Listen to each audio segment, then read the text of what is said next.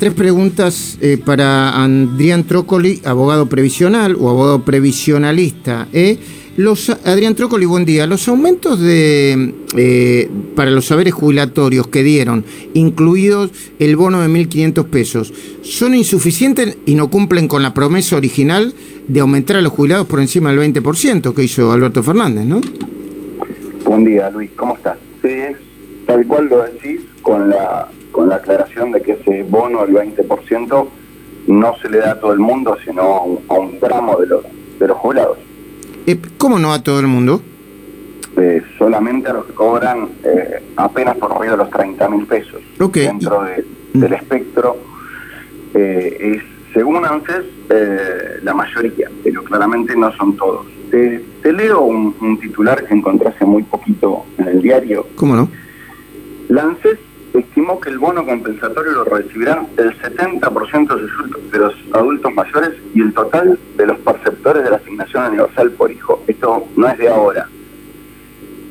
Esto es de 2017 y lo dijo Basa Bilbaso. Es casi textual a lo que dijo eh, la ANFES, el comunicado, porque no salió Roberta a decirlo, es casi textual el comunicado de la semana pasada. Hicieron exactamente lo mismo que Macri, en el 2017, 2018. Y cuando, pero exacto, textual, el único que el bono ahora vale menos.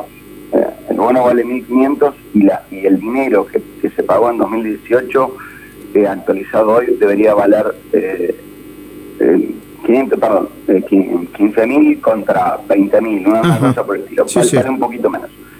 Eh, exactamente lo mismo para el empalme. Cambiaron la ley, esta ley afecta a de vuelta a los jubilados que vuelven a perder y les pagan un bono que no es contributivo.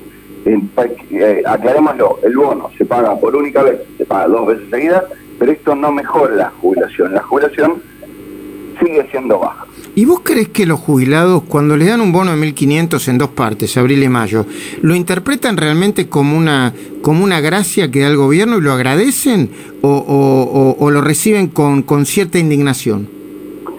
Creo que lo tenemos que dividir en, dos partes. La mitad de la gente que aportó toda la vida eh, y que muchos de ellos no van a recibir el bono porque los que efectivamente aportaron tienen jubilaciones, eh, no todos, pero, pero muchos de ellos tienen sus jubilaciones superiores a sus 30 mil pesos, entonces no van a cobrar nada. Pero los que aportaron toda la vida e hicieron que el sistema exista, creo que lo tienen que tomar, no creo, no, me consta, porque con los que he hablado lo toman como una tomada de pelo más vuelta, eh, y, una, y una vuelta, una nueva tomada de pelo. Ahora, a los que le regalaron la jubilación quizás eh, lo, consideren un, regalo, una dádiva, porque en realidad no, sé si tenían dentro del esquema clásico derecho a la jubilación. Le doy un dato más que a mí los números me, encantan. Dale.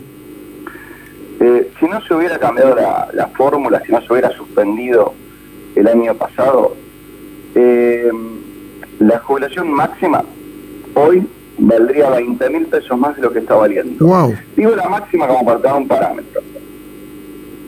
Entiendo, eh, muy buen dato. ¿eh? Si no se hubiera cambiado la fórmula, la máxima recibiría 20 mil pesos más de lo que está recibiendo y el promedio debería haber sido más alto, obviamente. Adrián Trócoli, abogado previsionalista, muchísimas gracias por atendernos. Eh, hasta luego. Un abrazo, Hasta luego.